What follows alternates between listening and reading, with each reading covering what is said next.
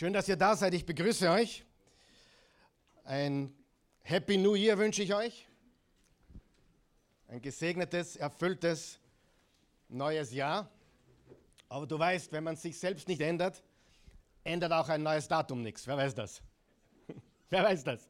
Eigentlich brauchen wir ein neues Ich oder ein neues Du. Und äh, nachdem ich heute über das Licht reden werde, möchte ich die Leute bitten, das Licht auch wieder aufzudrehen in diesem Raum. Können wir das schaffen? Jungs, ein bisschen. Danke, da ist es. Wunderbar. Schon ein bisschen besser. Da drüben auch noch. Es werde Licht für euch. Ich tue was Gutes für euch heute gleich. Ich möchte euch alle begrüßen hier und auch alle online, die mit dabei sind zu diesem ersten Gottesdienst, erster Versammlung des neuen Jahres 2024. Wer glaubt auch, dass die Zeit schnell vergeht? Wer hat auch das Gefühl, alle werden älter, nur ich selber nicht? Wem geht's auch so? Also ich, ich denke mal, geht's noch? Was? Du bist 53 und mir in die Schule gegangen? Geht das? So geht's mir zumindest. Ich bin froh darüber. Alle werden alt, nur ich nicht. Wer weiß, was ich meine? Wer versteht mich? Ist unglaublich, ja? Wie, wie gut ich ausschaue und wie. Nein, Spaß. nein, nein, nein, Spaß. Wir bleiben jung, oder? Jung ist auch im Kopf und im Herz und äh, die Freude am Herrn ist unsere Kraft. Und äh, es ist nur eine Zahl, nur eine Ziffer. Genauso wie das Datum nur eine Zahl und Ziffer ist. Ich habe dieses Jahr den Rekord gebrochen. Ja, normalerweise schlafe ich immer so 23.35 Uhr ein oder 45. Dieses Jahr bin ich um 22 Uhr schon eingeschlafen. Ich habe überhaupt nichts mitbekommen, was andere Leute getan haben. Und weißt, wie super ich aufgestanden bin? Ich war einer der Ersten, dann gleich hat Sport gemacht, die Bibel gelesen und äh, das die, ja richtig begonnen. Wer von euch weiß, man muss nicht bei jedem Blö mitmachen. Wer weiß, was ich meine? Man muss nicht überall mitmachen. Warum auch? Man kann auch das Leben ein bisschen anders leben. Aber ich wünsche euch wirklich nicht nur ein wunderbares neues Jahr, sondern auch dem einen oder anderen ein wunderbares neues Du, ein wunderbares neues Ich. Denn wenn sich das Ich, wenn sich das Du, wenn wir uns nicht ändern, ändert ein neues Datum gar nichts. Und das Wichtigste, und darüber möchte ich heute reden, meiner Meinung nach das Wichtigste für das kommende Jahr ist, Gott zu hören, Gottes Stimme zu hören, Gottes Plan zu kennen.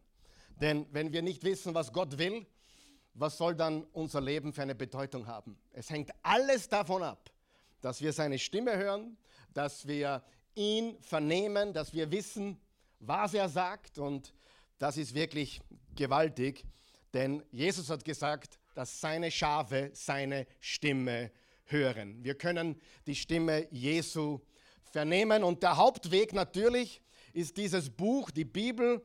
Wir haben zwei Teile darin, das Alte und das Neue Testament, eigentlich besser gesagt der alte Bund und der neue Bund, aber Gott spricht primär durch sein heiliges Wort, das er geschrieben hat. Er hat 40 Menschen dafür verwendet, aber es ist ein übergeordneter Autor, der dieses Buch eingehaucht hat. Und die Bibel ist Gottes Wort und er spricht durch sein Wort. Lesen wir gleich den ersten Vers, Psalm 119, Vers 105. Dein Wort ist meines Fußes Leuchte und ein Licht auf meinem Weg. Lesen wir es gemeinsam bitte laut, als würden wir es meinen. Dein Wort ist meines Fußes Leuchte und ein Licht auf meinem Weg. Noch einmal.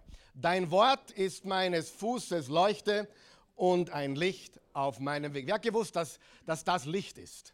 Dass das, die Worte, die da drinnen sind, sind Licht. Leuchte und Licht. Leuchte für den Fuß und Licht für den Weg. Was bedeutet das? Das bedeutet, wir brauchen die Worte Gottes für jeden Schritt unseres Lebens. Wer hat sich schon mal mitten in der Nacht die Zehe angehaut? Am Weg zur Toilette oder am Weg in die Küche? Ja, weiß nicht, was besser ist, Toilette oder Küche. Aber die Wahrheit ist, wir haben uns alle schon die Zehe angehaut oder sind wo draufgestiegen auf ein Stück Lego, was die Kinder liegen haben lassen. Und das tut weh. Ja, warum? Weil wir kein Licht hatten. Licht ist wichtig in unserem Leben und die Wahrheit ist, das ist Licht. Und warum brauchen wir Licht? Weil es finster ist. Diese Welt ist finster. Und es ist möglich im Leben, in unserem Glaubenswandel zu stolpern, weil wir nicht im Lichte wandeln oder weil wir das Licht nicht aufgedreht haben. Weißt du, jedes Mal, wenn du dieses Buch aufschlägst, drehst du das Licht auf in deinem Leben. Das ist eine Leuchte. Das ist ein Licht. Amen. Die Bibel, und das möchte ich dir heute richtig hineinsagen, das ist, was du brauchst in diesem Jahr. Wenn du die Bibel aufsaugst, dann lässt du Licht in dein Leben. Licht durch deine Augen, Licht durch deine Ohren, Licht in deinen Leib. Licht kommt in dein Leben, wenn das Wort Gottes in dein Leben kommt. Jesus hat gesagt, ich bin das Licht der Welt. Und er hat gesagt, ihr seid auch das Licht der Welt. Aber um sein Licht zu sein, muss ich voll von dem Licht sein. Gottes Wort ist Licht. Es ist eine Leuchte für unseren Fuß und ein Licht für unseren Weg. Also die Leuchte für den Fuß ist unmittelbar vor unserer Nase. Das Licht auf dem Weg zeigt uns die Richtung, in die wir gehen sollen. Und ich möchte darüber kurz sprechen. Und da möchte ich über eine ganz große Verheißung sprechen für das kommende Jahr. Und der erste Punkt ist, Gottes Wort ist meines Fußes Leuchte. Sagen wir das gemeinsam nochmal. Gottes Wort ist meines Fußes Leuchte. Und im Lukas 11 hat Jesus was sehr Interessantes gesagt. Im Lukas 11, Verse 33 bis 36, hat Jesus Folgendes gesagt, niemand zündet ein Licht. Und pass bitte auf, wie oft das Wort Licht oder Leuchter vorkommt. Niemand zündet ein Licht an und stellt es in ein Versteck und auch nicht unter den Scheffel, sondern auf den Leuchter, damit die Eintretenden das Licht sehen. Allein in diesem Vers haben wir dreimal Licht oder Leuchter. Und wer von euch glaubt, dass das Wort Gottes sich nicht widerspricht? Und daher, wenn Licht und Leuchte im Psalm 119 was bedeutet? Das Wort Gottes. Was bedeutet es hier? Das Wort Gottes. Es ist immer das Gleiche. Vers 34. Das Licht des Leibes ist dein Auge. Wenn dein Auge lauter ist, stopp mal ganz kurz, es ist ganz wichtig, was du betrachtest. Es ist ganz wichtig, was du siehst. Es ist ganz wichtig, was du ansiehst. Wer weiß, wir lassen sehr viel Finsternis in unser Leben durch die Augen. Wenn du Pornografie konsumierst, lässt du Dunkelheit in dein Leben. Amen. Wenn du auch andere Dinge anschaust in dieser Welt, lässt du Dunkelheit in dein Leben durch die Augen.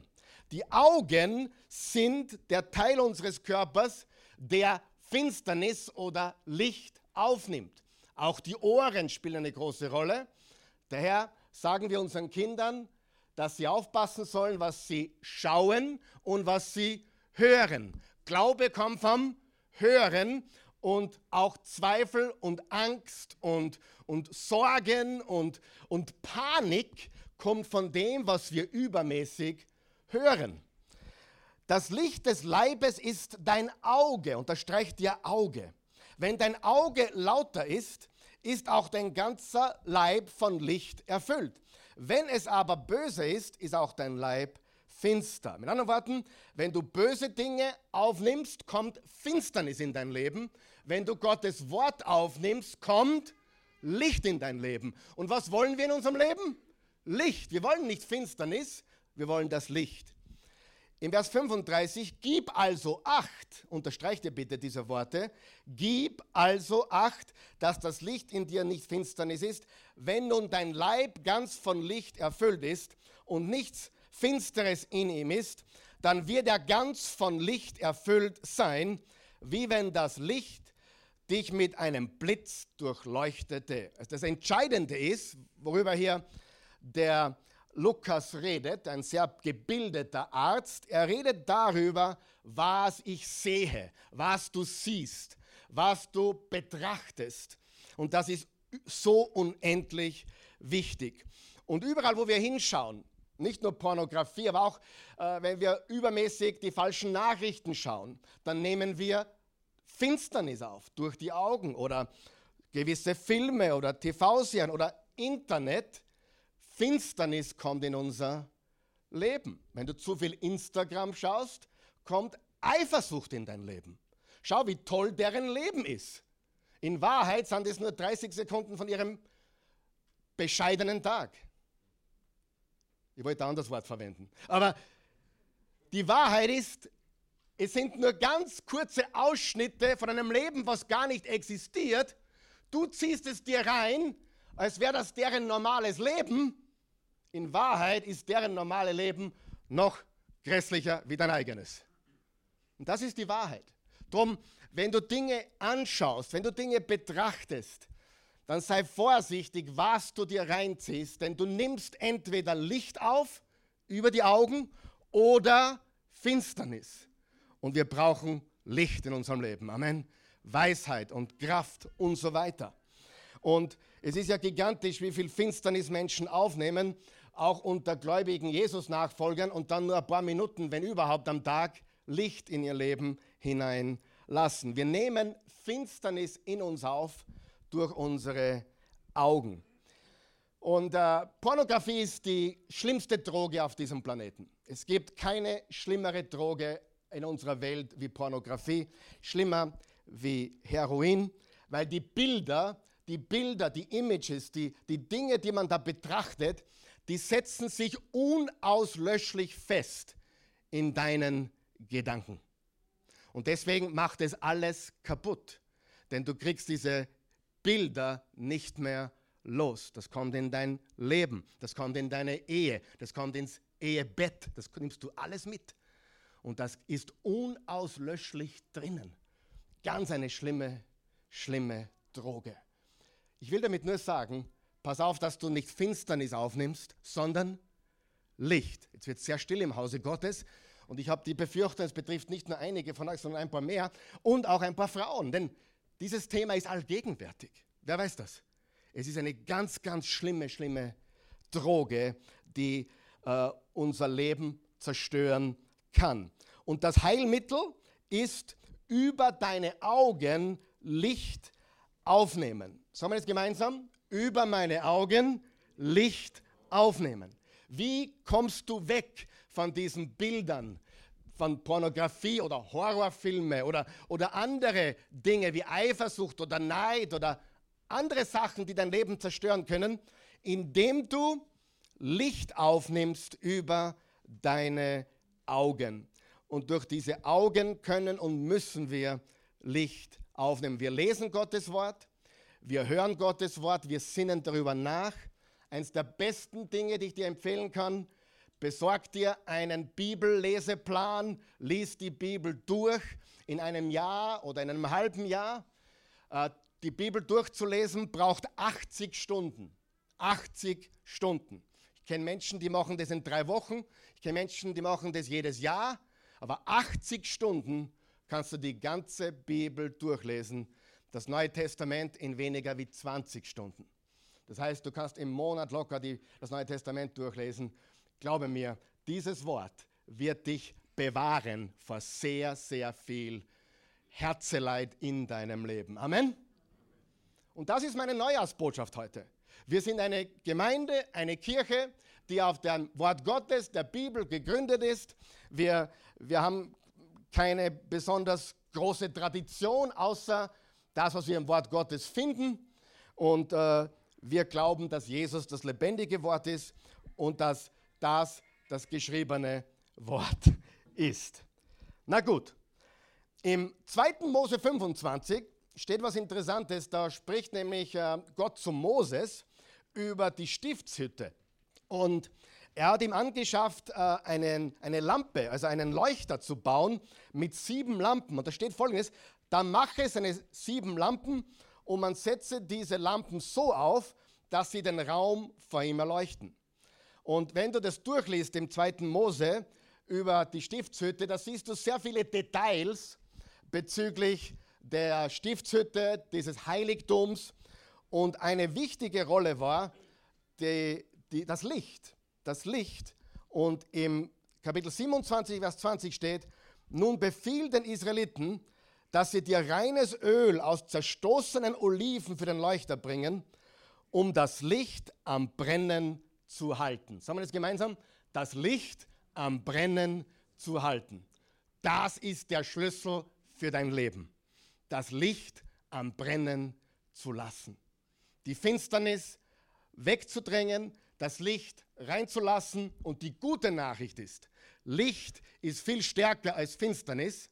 Finsternis gibt es eigentlich gar nicht. Finsternis ist nur der Begriff, den wir verwenden für die Abwesenheit von Licht.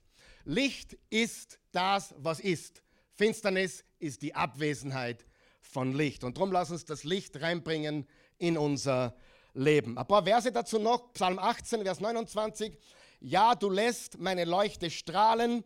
Der Herr, mein Gott, erhält meine Finsternis. Sprüche 6, Vers 23. Denn das Gebot ist eine Leuchte. Das Gebot, das Wort Gottes, ist eine Leuchte und die Weisung ein Licht und die Ermahnung der Unterweisung sind ein Weg zum Leben. Siehst du den Kontext hier?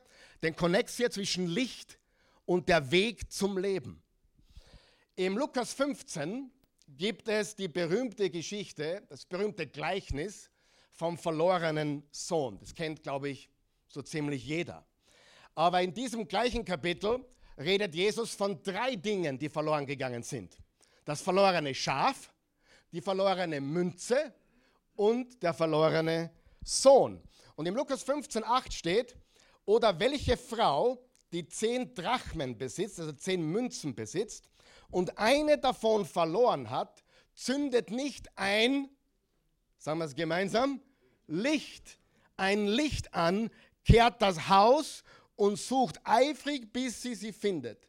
Und wenn sie sie, die Münze, gefunden hat, ruft sie ihre Freundinnen und Nachbarinnen zusammen und sagt, freut euch mit mir, denn ich habe die Münze, ich habe die Drachme gefunden, die ich verloren hatte. Was tut man, wenn man etwas verloren hat? Man dreht das Licht auf. Man verwendet das Licht. Amen. Ganz wichtig. Und jeder von uns hat im Leben schon etwas verloren. Vielleicht hast du eine Ehe verloren. Du brauchst Licht in deinem Leben. Vielleicht hast du auch äh, dumme Fehler gemacht im Bereich Finanzen. Du hast Geld verloren. Was tut man dann? Das Licht aufdrehen. Wer von euch weiß, Gott hat auch zu Geld was zu sagen. Das Wort ist ein Licht auf unserem Weg. Ja? Ein Licht auf unserem Weg. Ich habe heute vom Gottesdienst ein bisschen gespaßt, weil ich in den Sprüchen gelesen habe vom Dummkopf. Wer hat schon mal vom Dummkopf gelesen in den Sprüchen? Das sind nicht meine Worte, sondern sind die Sprüche Salomos. Und dann habe ich so ein bisschen gefragt, ich war ein bisschen frustriert heute, aber ich habe gefragt, ich werde auch mal frustriert. Also, ich habe ein bisschen gefragt, hey, tut Dummheit weh? Und die traurige Antwort ist nein. Leider, die Dummheit tut allen anderen weh, nur nicht dem, der die Dummheit hat. Wem ist das schon aufgefallen? Das ist so wie der, der Arrogante, der Stolze. Alle merken es, nur er nicht. Ähnlich wie Mundgeruch.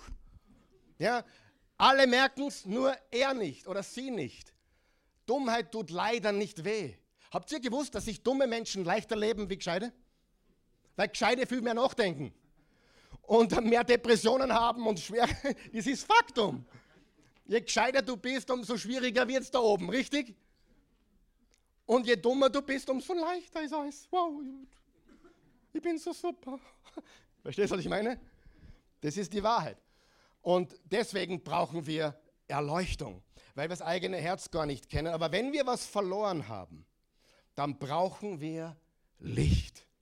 Und habe ich schon gesagt heute, das ist Licht. Gottes Wort ist Licht. Die Bibel, Gottes Wort ist das Licht, das wir brauchen. Wenn man etwas verliert, dann zündet man eine Lampe an. Du gehst zu Gottes Wort. Und egal, was du verloren hast, die einzige Antwort ist in diesem Wort. Ich kann dir sagen, ich habe schon viel in meinem Leben verloren, in, inklusive des Schmerzhaftesten, was du verlieren kannst. Ich habe viel verloren in meinem Leben, aber dieses Wort hat immer zur richtigen Zeit geleuchtet in mein Leben. Sag einmal geleuchtet. Das ist die Lampe. Freund, das ist die Lampe. Nicht die Predigt vom Pastor, die ist Beilage. Sag einmal Beilage. Du musst lernen, selbst zu essen. Du musst lernen, selbst dich zu ernähren. Wir brauchen den Gottesdienst, wir brauchen die Versammlung, wir brauchen jemanden, der die Gabe hat, uns das Wort Gottes besser zu erklären, aber nichts ersetzt dein eigenes Aufdrehen der Lampe, dein eigenes Aufdrehen des Lichts. Besorg dir einen Bibelleseplan, wo du die Bibel durchliest in regelmäßigen Abständen und wo du das Licht aufnimmst und es wird dein Leben erleuchten. Halleluja. Ganz, ganz wichtig. Es gibt keinen Grund, ein biblischer Analphabet zu sein. Keinen Grund. Ja, du musst dir vorstellen, Leute wie Petrus haben gar nicht lesen gekonnt.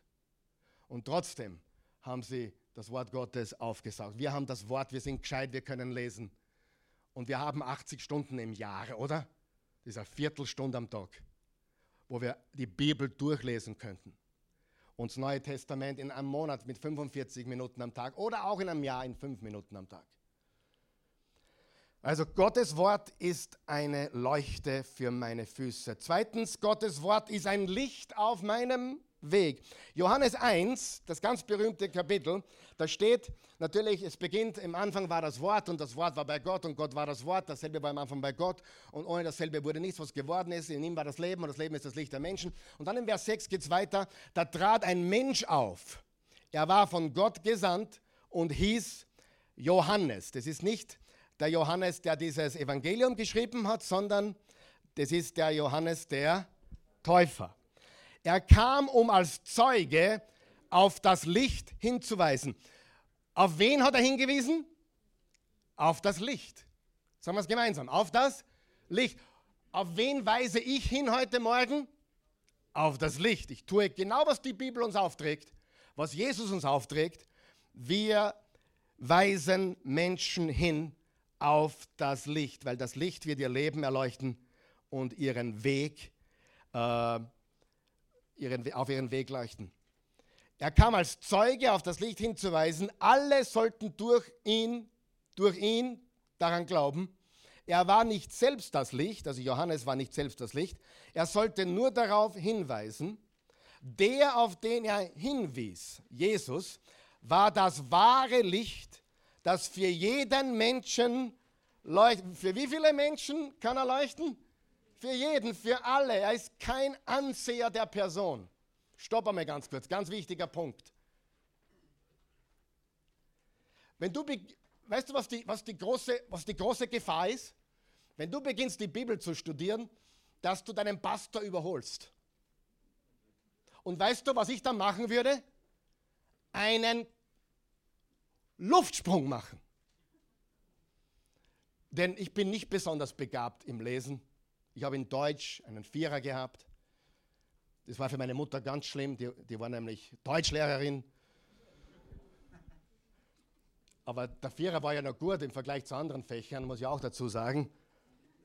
Aber ich war wirklich eine Katastrophe. Äh, aber ich sage dir, es war nie so leicht für mich, lesen, studieren. Ich, ich war ich war überhaupt kein, kein Schul, schulischer Mensch, kein, Schule, kein jemand, dem die Schule getaugt hat. Im Gegenteil, ich war faul und, äh, und ich habe eigentlich das Lernen und Studieren nach der Schule aufgenommen. Ja, eigentlich erst nachdem ich geheiratet habe. Und das ist gigantisch, was ich getan habe. Jeder kann das. Hast du mich gehört? Jeder kann das. Jeder kann die Bibel kennen und jeder kann Jesus mehr kennen als jeder andere, inklusive einem Pastor oder irgendeinem Priester oder sonst was. Er leuchtet jedem Menschen, der in die Welt kommt.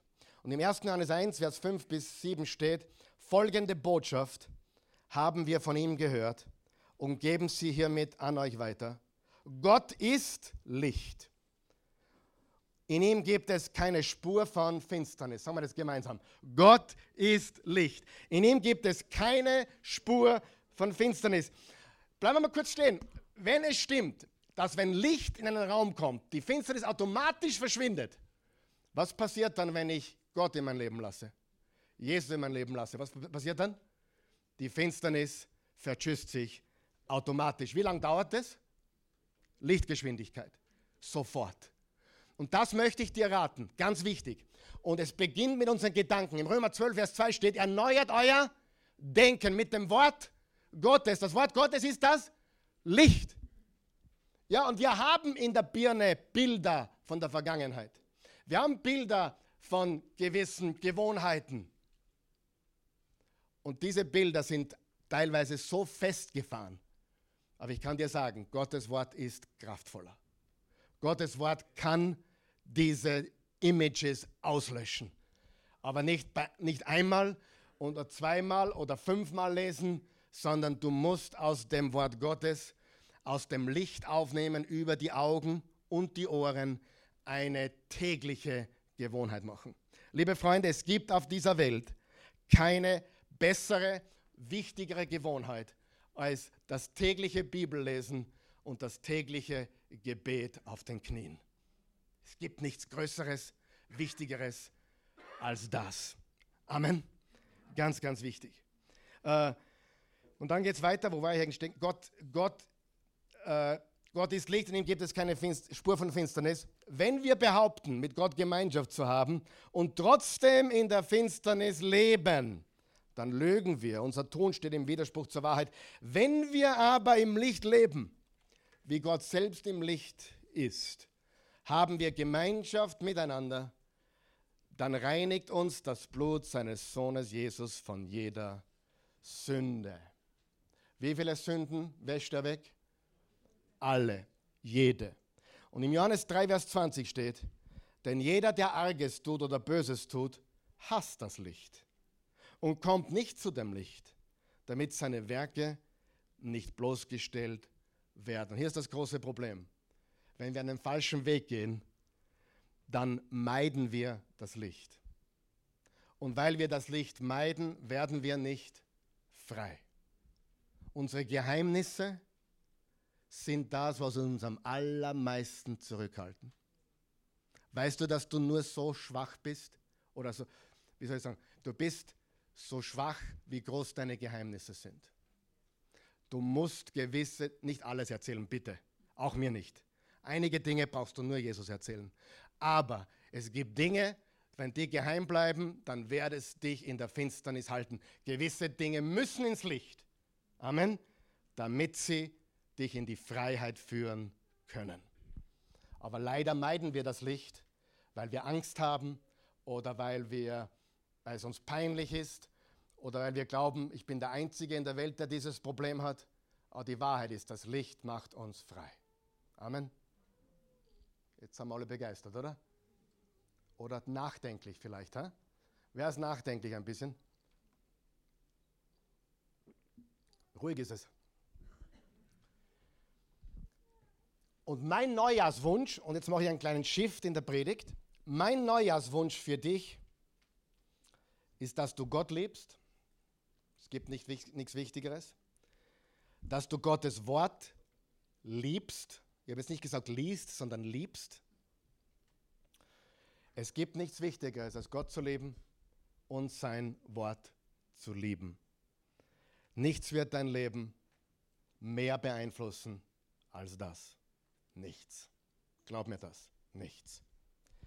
Und jetzt möchte ich über eine Verheißung sprechen, für den Rest der Botschaft. Die vielleicht größte Verheißung für einen Jesus-Nachfolger. Wem hilft das heute schon? Darf ich fragen? Wer nimmt schon was mit heute? Wer ist bereit, diese Lampe aufzudrehen jeden Tag? Jeden Tag diese Lampe aufzudrehen. Einige tun es schon, einige werden es noch tun. Aber nimm diese Lampe, nimm diese Leuchte und lass es Licht sein in dein Leben. Meiner Meinung nach das Wichtigste, dass du Gott liebst, dass du Gottes Wort liebst. Und nichts wird dein Leben mehr beeinflussen als das. Und jetzt reden wir über eine Verheißung, die meiner Meinung nach die größte, sag mal größte, die größte Verheißung ist für einen Jesus-Nachfolger. Wir lesen sie gemeinsam, ihr kennt sie, wir reden oft darüber, aber sie ist so wichtig und so wahr und auch häufig missverstanden, darum reden wir heute darüber. Römer 8, Vers 28, eines aber wissen wir, lesen wir es gemeinsam, eines aber wissen wir, alles trägt zum Besten derer bei, die Gott lieben. Sie sind ja in Übereinstimmung mit seinem Plan berufen. Lesen wir es mal ganz laut. Eines aber wissen wir. Alles trägt zum Besten derer bei, die Gott lieben. Sie sind in Übereinstimmung mit seinem Plan berufen. Das Erste, was ich will, dass du gleich siehst, ist, dass die, dass die Worte wir wissen. Wir wissen. Was wissen wir? Wissen wir alles, weil wir Jesus Nachfolger sind? Nein. Sollten wir alles wissen? Nein. Wir als Jesus Nachfolger kennen, es passt gut auf, wir kennen das Endziel. Wir wissen genau, wie es ausgeht, richtig? Oder nicht? Wir kennen das Endziel. Entweder wir sterben, sind bei Jesus oder er kommt vorher zurück, wir sind auch bei ihm. Wie auch immer das sein wird, ich kann dir ganz ehrlich sagen, ich habe das Buch Daniel auf und ab studiert, ich habe die Offenbarung auf und ab, äh, auf und ab studiert und ich bin verwirrter als je zuvor. Warum? Weil uns Gott, hörst du mir zu, alle, die behaupten, die Details zu wissen,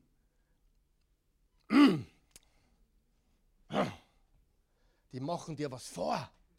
Nicht bösartig, aber Jesus, Gott sagt uns absichtlich nicht alle Details. Wir wissen nicht, wann er wiederkommt. Wir wissen nicht, wie das genau sein wird. Wir wissen auch nicht einmal, wie der Himmel genau sein wird. Wer behauptet, ich weiß nicht genau. Ich weiß nur, es wird super. Amen. Aber es gibt für mich so viele Leute, die alles, alle, die lesen Offenbarung 13, Vers 10, oh, das bedeutet, das ist der Putin und das ist der Donald Trump. Ah! Freunde, nein, nein, nein, nein, nein, hörst du mich? Nein. Und es ist ganz wichtig zu verstehen, wir kennen das Endziel, aber viele Details sind uns verborgen. Amen. Und das ist, sagen wir gemeinsam, das ist gut so. Was hat Jesus gesagt, als er gefragt wurde, seine letzten Worte auf der Erde? Apostelgeschichte 1, Vers 6 bis 8 haben sie ihn gefragt, Meister, Herr, wirst du jetzt wieder das Reich für Israel herstellen? Und er sagt, Freunde, Zeitpunkte und all diese Gedanken, das, das hat euch nicht zu interessieren. Ihr werdet aber meine Zeugen sein. In Jerusalem, Judäa, Samaria und bis an die Grenzen der Erde. Wir haben von Jesus zu erzählen. Amen. Wir haben Menschen zum Licht hinzuführen. Aber viele Details sind uns leider oder Gott sei Dank verborgen. Wir kennen das Endziel, aber die Details nicht. Das heißt, und das ist auch gut so, ich muss und darf ihm voll vertrauen. Ich kenne das Endziel, weit hinten draußen. Ich weiß, wo ich landen werde. Ich weiß, wie meine Ewigkeit sein wird. Ich weiß, wer dort sein wird mit mir vor allem Jesus. Aber viele Details auf dem Weg sind mir nicht offenbar. Und ich bin ehrlich froh darüber. Und das heißt, ich darf ihm, ich kann ihm voll vertrauen. Aber trotzdem ist es wichtig, was du weißt. Wer glaubt, es ist wichtig, was du weißt? Extrem wichtig. Es ist wichtig, dass du weißt, was im Römer 8, Vers 28 steht. Alles andere ist relativ unwichtig. Wer hat auch schon gemerkt, das meiste im Leben ist unwichtig. Du kannst 50 Jahre ein Unternehmen geführt sein, aber am Sterbebett wirst du sagen, das war nicht so wichtig. Amen? Ja? Ja oder nein? Du wirst sagen, oh, jetzt, jetzt, jetzt baue ich schon 40 Jahre Häuser. Jetzt komme ich endlich drauf. Das ist relativ unwichtig. Amen. Und wir müssen verstehen, man kann die Unwichtigkeit mancher Dinge gar nicht überschätzen weil sie so unwichtig sind. Wo wir uns Kopfzerbrechen machen, wo wir hineininterpretieren, völlig unwichtig. Aber wenn du weißt, was du weißt, dann macht es dich bereit für alles und unerschütterlich.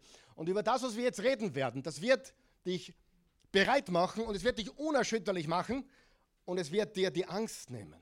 Wer würde gerne angstfrei leben? Gott hat uns nicht den Geist der Furcht gegeben, sondern den Geist der Kraft, der Liebe und der Besonnenheit. Und ich sage dir, wenn du das verstehst, was wir jetzt besprechen werden, dann bist du bereit für alles. Sag mir alles. Weil es kommen Dinge auf uns zu, die werden sich, die haben es in sich. Glaub mir das. Wir haben ein, ein super Jahr vor uns, in jeglicher Hinsicht. Aber es macht uns bereit und unerschütterlich. Und diese Verheißung, die wir jetzt gelesen haben, wir lesen es noch einmal. Eines aber wissen wir, Alles trägt zum Besten derer bei, die Gott leben. Sie sind in Übereinstimmung mit seinem Plan berufen. Freunde, das ist ein klares Versprechen. Sagen wir das gemeinsam? Ein klares Versprechen. Ein bestimmtes, definitives, klares Versprechen. Er sagt folgendes, eines aber wissen wir. Wie unendlich wichtig ist es, das zu wissen?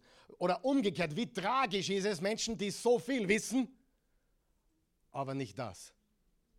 Amen. Die so gescheit sind, so gebildet sind, so brillant sind und es auch noch merken und selber glauben. Aber sie wissen nicht, dass es ein Reich gibt, das ist größer als das ihre eigene. Wie tragisch. Wir können zweifelsfrei wissen, dass jeder Aspekt unseres Lebens in der Hand Gottes liegt und von unserem Herrn verwendet wird. Nicht nur um seine Herrlichkeit zu offenbaren, in allem, was in unserem Leben passiert, sondern um unseren eigenen ultimativen Segen zu erwirken. In diesem Römer 8, Vers 28 ist alles drin, was Gott verherrlicht und unser Leben zu dem macht, was es sein soll. Interessant, zwei Verse vorher, im Vers 26, das lesen wir jetzt auch, da redet Paulus et über etwas, was wir nicht wissen. Wer weiß, es gibt viele Dinge, die wir nicht wissen. Eines aber wissen wir, aber es gibt Dinge, die wir nicht wissen. In Vers 26 steht, und auch der Geist Gottes tritt mit Flehen und Seufzen für uns ein. Er bringt das zum Ausdruck, was wir mit unseren Worten nicht sagen können. Auf diese Weise kommt er uns in unserer Schwachheit zu Hilfe, weil wir ja gar nicht wissen, weil wir ja gar nicht wissen, wie wir beten sollen, um richtig zu beten. Versteht das jemand? Es gibt so viele Dinge. Hey, ich habe sechs Kinder und die sind alle anscheinend von anderen Vater, weil sehe, sie haben, sie, oder andere Mutter. Ich, ich meine, die sind so unterschiedlich. Wer weiß, was ich meine? Nein, es passt schon alles. Alles mit rechten Dingen zugegangen. Aber, man, aber kann das sein, dass dieser Junge, dieses Mädchen im gleichen Haus groß geworden ist? Wer weiß, was ich meine? Und jedes Kind ist unterschiedlich. Und für die Kinder zu beten, wie bete ich für sie am besten?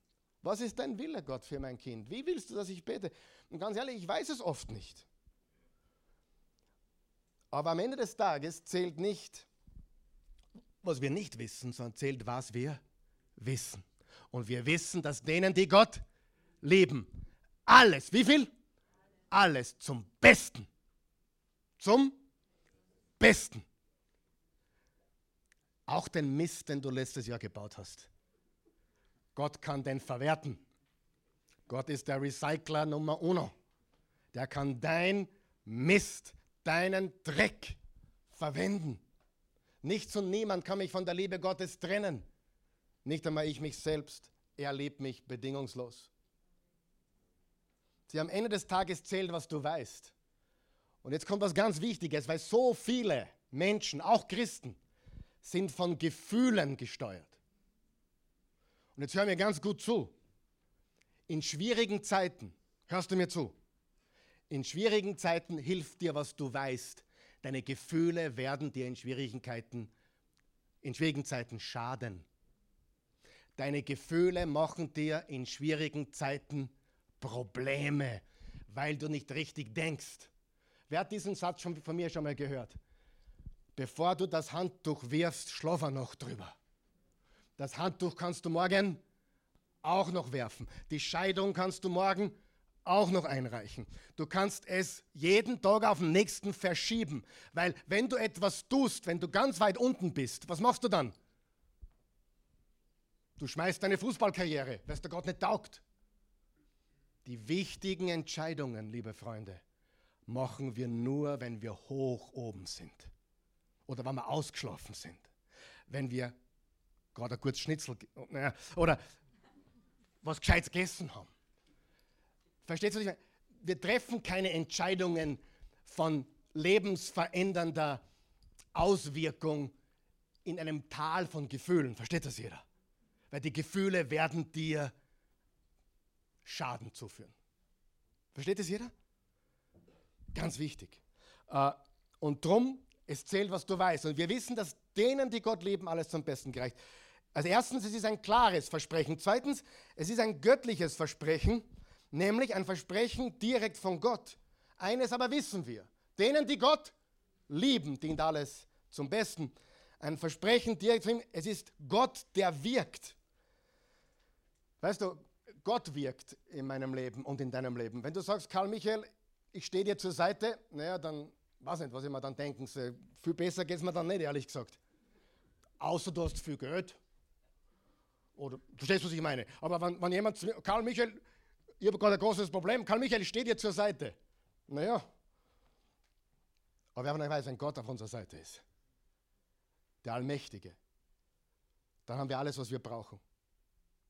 Menschen, egal wie gut sie sind, werden immer irgendwie zu kurz kommen, immer irgendwie enttäuschen. Deswegen stellen nie ein Mensch auf ein Protest. Nee. Nee. Wir atmen alle gleich, wir gehen alle gleich aufs Klo, wir werden alle gleich essen. Alles wirkt ganz normal. Augen sind genauso verrückt wie deine. Oben ist noch verrückter wie bei dir wahrscheinlich. Ist so. Es gibt keine Heilig Superheiligen. Es gibt nur die, die in Christus sind, die sind heilig weil er uns heilig gemacht hat. Amen. Also es ist ein klares Versprechen, ein göttliches Versprechen. Drittens, es ist ein allumfassendes Versprechen. Es ist ein bestimmtes, allumfassendes Versprechen. Ich wiederhole den Vers noch einmal. Denen, die Gott, nein, denn eines aber wissen wir. Denen, die Gott lieben, dient alles zum Besten. Jetzt passt bitte ganz gut auf. Das Wort alles in der griechischen Sprache bedeutet alles. Das war jetzt lustig. Äh, ich helfe euch beim Lachen ein bisschen hin und wieder. In der englischen, ich lese die Bibel meistens auf Englisch, in der englischen Übersetzung steht, All things work together for good. All things work together for good.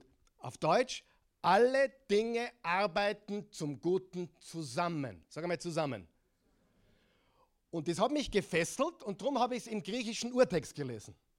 Und im griechischen Urtext, da gibt es eine Interlinearbibel, da kann man das lesen. Da steht bei Zusammenwirken das Wort, das griechische Wort Synergeo. Synergei oder Synergeo. Wo, was für Wort haben wir vom Wort Synergeo? Synergie oder auch gesagt Synergismus. Und dann habe ich mir angeschaut, was Synergismus, also Synergie eigentlich wirklich ist. Und ich habe eine Definition folgendermaßen gefunden. Synergismus ist das Zusammenwirken. Sag mal Zusammenwirken. Verschiedener Elemente, um eine Wirkung zu erzielen, die größer und besser und völlig anders ist und oft völlig anders ist als die Summe der einzelnen Elemente, würden sie einzeln wirken. Es gibt ja auch, ich bin jetzt nicht von der Medizin oder ich bin jetzt nicht von der, von der Wissenschaft oder der Chemie oder sonst was, aber ich habe mir sagen lassen, es gibt Elemente, wo du zwei Gifte zusammenbringst und dann ist es was Wunderbares. Ich habe jetzt kein Beispiel leider, aber es gibt Dinge, wo das eine schlecht ist und das andere schlecht ist. Zusammen ist es eine Powerquelle. Oh, ich habe ein Beispiel. Eine Torte. Rohe Eier, Mehl, drei Kilo Zucker. Wer würde da gerne extra mal dort beim Zucker essen, bei den rohen Eiern? Rohe Eier geht ja noch, aber die, die Einzelteile sind scheußlich. Zusammen ist es eine köstliche Torte, der das mag. Versteht ihr? Synergie, Zusammenwirken. Und so ist unser Leben. In deinem Leben, in meinem Leben sind sicher Dinge passiert im letzten Jahr, die sind zum Vergessen, richtig?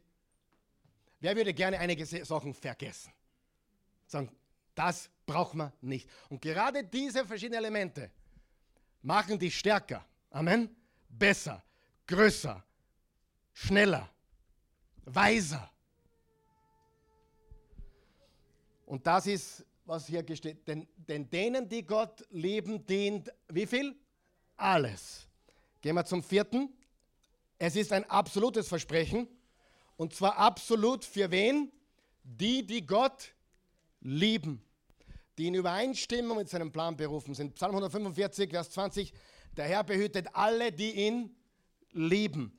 1. Korinther 2, Vers 9. Vielmehr verkündigen wir, wie geschrieben steht, was kein Auge gesehen und kein Ohr gehört hat und was in keines Menschenherz aufgestiegen ist, was Gott denen bereitet hat, die ihn lieben. 1. Korinther 8, Vers 3. Wenn aber jemand Gott liebt, dann ist er von ihm erkannt worden. Jakobus 1, Vers 12. Wie glücklich ist der, der die Erprobung standhaft erträgt. Erprobung standhaft erträgt. Erprobung standhaft erträgt. Denn nachdem er sich so bewährt hat, wird er den Ehrenkranz des Lebens erhalten. Denn Gott denen versprochen hat, die ihn hin und wieder aufsuchen. Denen, die ihn lieben. Ich habe immer wieder gesagt, ich bin ein Jesus-Nachfolger. Heute möchte ich dazu was dazugeben. Ich bin ein Jesus-Nachfolger und ich bin ein Gott-Liebhaber. Ich liebe Gott. Ich liebe Jesus. Ich war so begeistert am 17., am Sonntag vor, vor, vor Weihnachten, also den letzten Sonntag vor Weihnachten.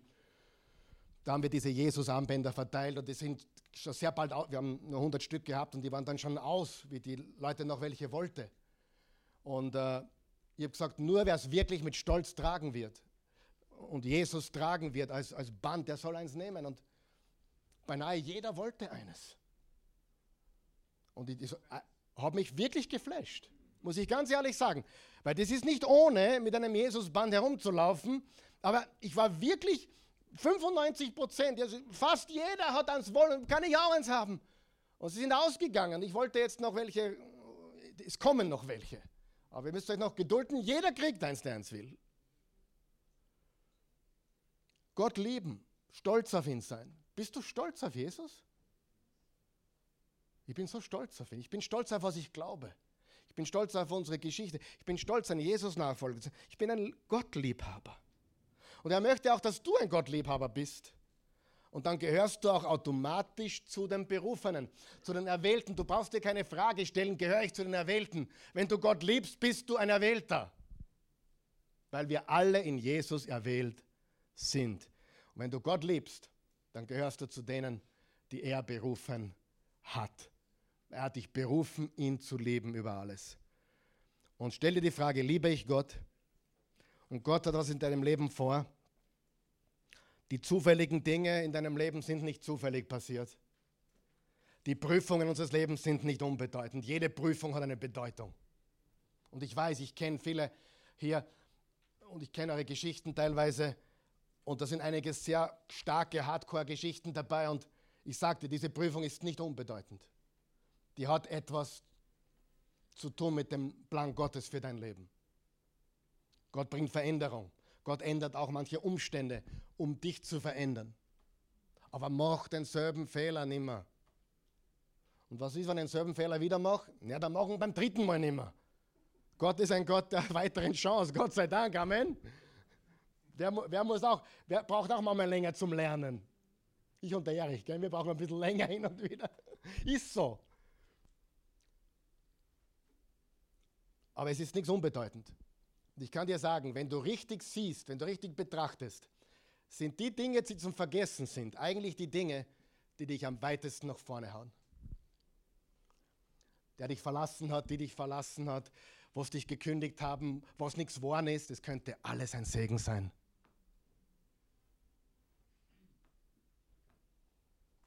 Sagen wir es gemeinsam. Es könnte alles ein Segen sein. Denn denen, die Gott lieben, was ist die Voraussetzung? liebe ich Gott. Josef im Alten Testament, eine wunderbare Geschichte. Genesis 37 bis 50. Die, seine Brüder haben ihn verkauft in die Sklaverei.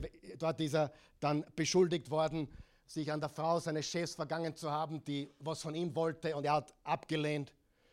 Er wurde dann in den Kerker gestellt. Er hat dann dem Pharao seine Träume gedeutet und wurde zum zweitmächtigsten Mann der Welt. Und die Brüder hatten Angst vor ihm, denn sie haben ihn verkauft als Sklaven. Und dann, als der Papa gestorben war, zitterten sie. Sie hatten Angst, dass Josef sich jetzt rächen würde. Und Josef sagt folgendes im 1. Mose 50, Vers 20. Ihr zwar habt Böses gegen mich geplant, Gott aber hat es zum Guten verwendet, um zu tun, was jetzt zutage liegt. Ein so zahlreiches Volk am Leben zu halten. Freunde, Gott orchestriert. Er führt Regie. Amen. Und denen, die ihn lieben, dient alles zum Besten. Nicht für alle gilt dieser Vers, sondern für die, die ihn lieben. Liebe den Herrn, deinen Gott von ganzem Herzen, mit all deiner Kraft, mit all deinem Sein und deinen Gedanken. Liebe ihn. Und das ultimative Beispiel, und damit schließen wir, wie Gott wirkt durch die schlimmsten Dinge, ist wer? Jesus. Frage, war Jesus ein Opfer? Oder war, es, war alles so gewollt? Ich meine, er war unser Sündopfer, das meine ich jetzt nicht, aber war er ein Opfer der Umstände oder war von Anfang an es so gewollt? Ich sage dir, es war alles so gewollt.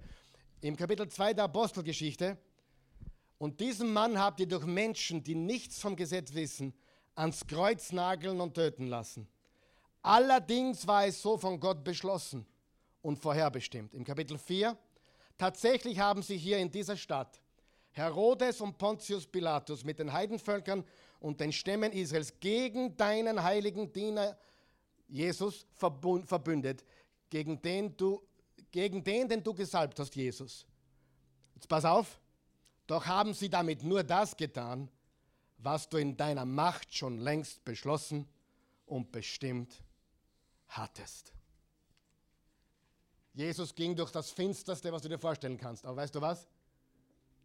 Es war ein Plan Gottes. Meine Schlussfolgerung zu der heutigen Botschaft ist, ich bin entschlossen, Gott zu vertrauen. Wer ist auch entschlossen, Gott zu vertrauen, egal was kommt? Denen, die Gott leben, dient. Wie viel zum Besten? Alles. Ich kriege demnächst wieder ein Headset, dann kann ich beide Hände heben. Der Karim wird sich darum kümmern, dass ich es endlich kriege, oder? Danke, Karim. Wir kriegen das schon hin. Aber mir taugt die Gurke irgendwie. Ich habe mich daran gewöhnt. Ja, ich, ich, ich, weißt du, manch, Abwechslung, ich, ich, ist gut so. Ich bin entschlossen, Gott zu vertrauen. Was bleibt mir anders übrig? Angst? Ich bin entschlossen, dankbar zu sein. Wer geht auch da mit mir mit? Ich bin entschlossen, dankbar zu sein. Und ich habe mich entschlossen, entschlossen zu sein. Ich möchte ein entschlossenes Leben führen. Liebe Freunde, Gott ist gut. Du kannst ihm voll und ganz vertrauen. Sein Wort ist ein Licht, eine Leuchte für deine Füße und ein Licht auf deinen Weg. Und wir lesen zum Abschluss nochmal Römer 8, Vers 28. Ein, lesen wir es gemeinsam. Eines aber wissen wir. Alles trägt zum Besten derer bei, die Gott lieben. Sie sind ja in Übereinstimmung mit seinem Plan berufen. Ich meine, wenn das wirklich stimmt, was kann passieren? Was kann passieren? Wenn wir wissen, alles trägt zum Besten derer bei, die Gott lieben. Sie sind in Übereinstimmung mit seinem Plan berufen. Amen. Lass uns bitte aufstehen.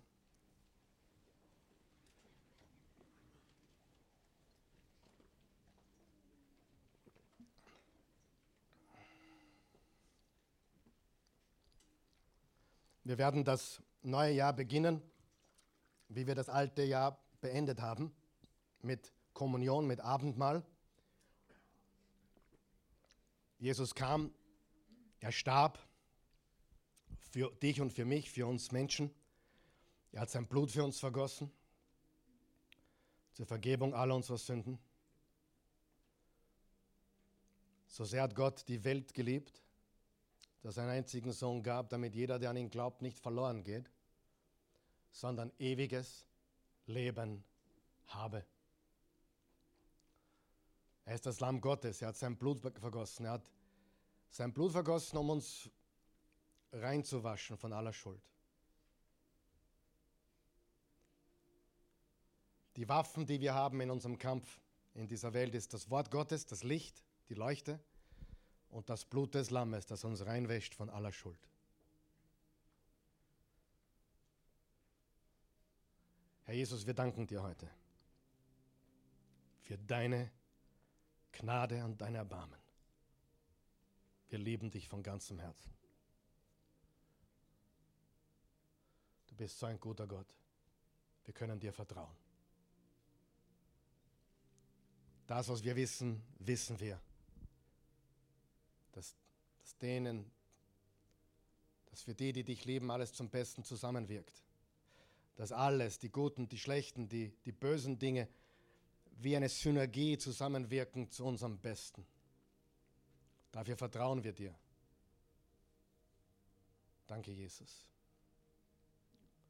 Ich glaube, es gibt keinen besseren Weg, das neue Jahr zu beginnen, als mit Jesus. Wenn du Jesus noch nicht kennst und noch nicht aufgenommen hast, nimm ihn auf heute. Er ist der, den du brauchst. Und ich weiß, einige sind schon länger da, manche sind erst ein paar Wochen da oder auch online. Kommen oder zuschauen rettet dich nicht. Der Glaube an Jesus rettet dich. Wenn du das möchtest, bete mit uns. Sag, Jesus, ich komme zu dir, weil ich dich brauche. Sei mein Retter. Ich glaube von ganzem Herzen dass du der Sohn Gottes bist, dass du für meine Sünden gestorben bist, du meine ganze Schuld am Kreuz getilgt hast, dass ich jetzt schuldenfrei bin, weil du bezahlt hast. Das ist, was ich glaube. Das ist die Freudenbotschaft, das Evangelium. Jemand hat für mich bezahlt. Du, Jesus, bist dieser jemand. Danke. Ich empfange jetzt Erlösung, ewiges Leben, neues Leben. Ich danke dir dafür. Und ich kann jetzt wissen, dass alle Dinge, meine Vergangenheit, und auch was noch auf mich zukommt. Zu, zu meinem Besten zusammenwirken wird.